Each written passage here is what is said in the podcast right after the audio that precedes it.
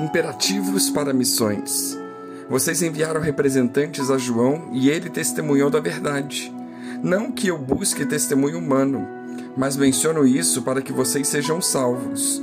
João era uma candeia que queimava e irradiava a luz, e durante certo tempo vocês quiseram alegrar-se com a sua luz.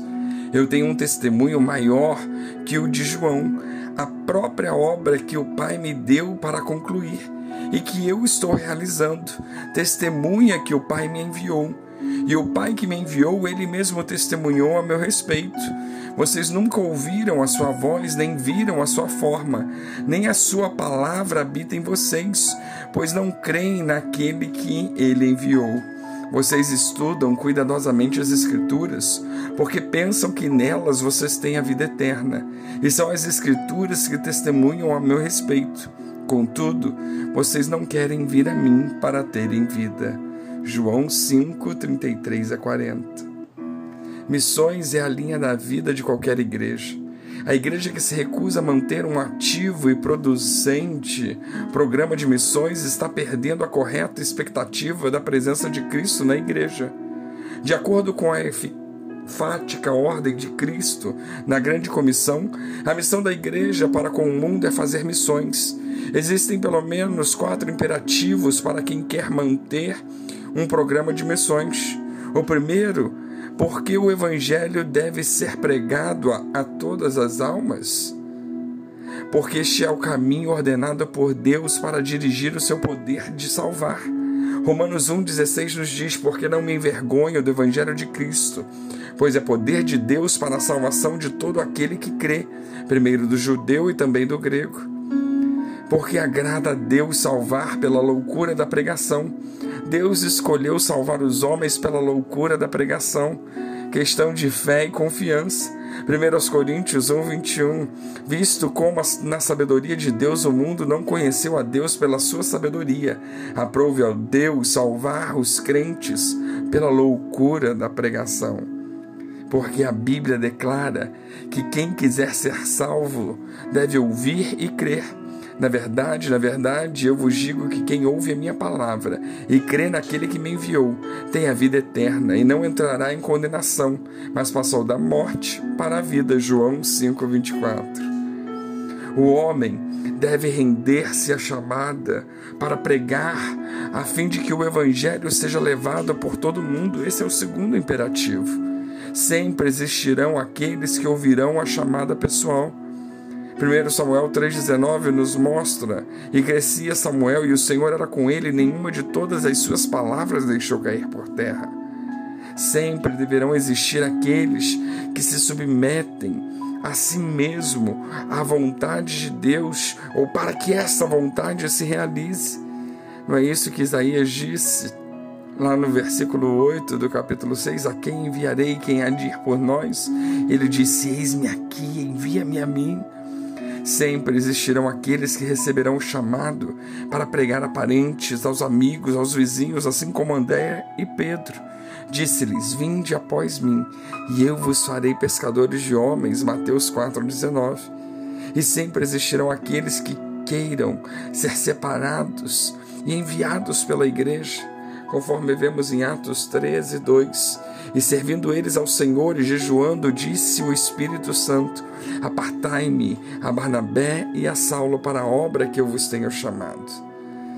Em terceiro lugar, vemos que nós devemos nos unir e sermos eficientes suportes para aqueles que atenderem ao chamado. Aqueles que foram longe, para longe de seus familiares, para longe da igreja natal, precisam ser fortalecidos pelas nossas orações. O texto de Atos 12 nos conta que Pedro era guardado na prisão, mas que a igreja fazia contínua oração por ele a Deus. E eis que, em resposta à oração, o anjo do Senhor foi à prisão e, tocando a Pedro, despertou, dizendo: Levanta-te depressa. E caíram-lhe as cadeias e ele foi liberto. Aqueles que estão longe precisam também ser sustentados pelos nossos dízimos e ofertas. Se nós vos semeamos as coisas espirituais, será muito que de vós recolhamos as carnais? Se outros participam deste poder sobre vós, por que não e mais justamente nós? Mas se nós não usamos deste direito, antes suportamos tudo para não pormos impedimento algum ao Evangelho de Cristo. Não sabeis vós que os que administram o que é sagrado comem do que é do templo?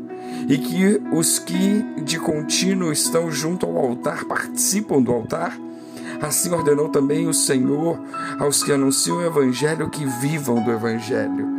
1 Coríntios 9, 11 a 14. E em quarto lugar, nós devemos rapidamente fazer aquilo que nós temos de fazer o tempo de vida nosso é muito curto. Tiago 4,14 nos diz: diz Digo-vos que não sabeis o que acontecerá amanhã, porque o que é a vossa vida é um vapor que aparece por um pouco e depois se desvanece. Devemos fazer rapidamente porque as forças do mal estão ganhando forças em passos largos e rápidos. Sabe, porém, isto que nos últimos dias sobrevirão tempos trabalhosos, porque haverá homens amantes de si mesmos, avarentos, presunçosos, soberbos, blasfemos, desobedientes a pais e mães, ingratos, profanos, sem afetos natural e irreconciliáveis, caluniadores, incontinentes, cruéis, sem amor para com os bons, traidores, obstinados, orgulhosos, mais amigos dos deleites do que amigos de Deus, tendo aparência de piedade mas negando a eficácia dela. Destes afastaste. João, não, 2 Timóteo 3, 1, 5. Precisamos responder rapidamente ao chamado, porque Jesus breve virá. Apocalipse 22, 12 nos diz: Eis que cedo venho, e o meu galardão está comigo para dar a cada um segundo a sua obra. Em vista de todos esses fatos, se faz imperativo que nós redobremos os nossos esforços, enviando homens e mulheres para pregar o Evangelho para os quatro cantos da terra. Este é o grande desafio que temos à nossa frente, não só de enviar, mas de sermos estes missionários. Este é o único propósito de nossa existência como igreja.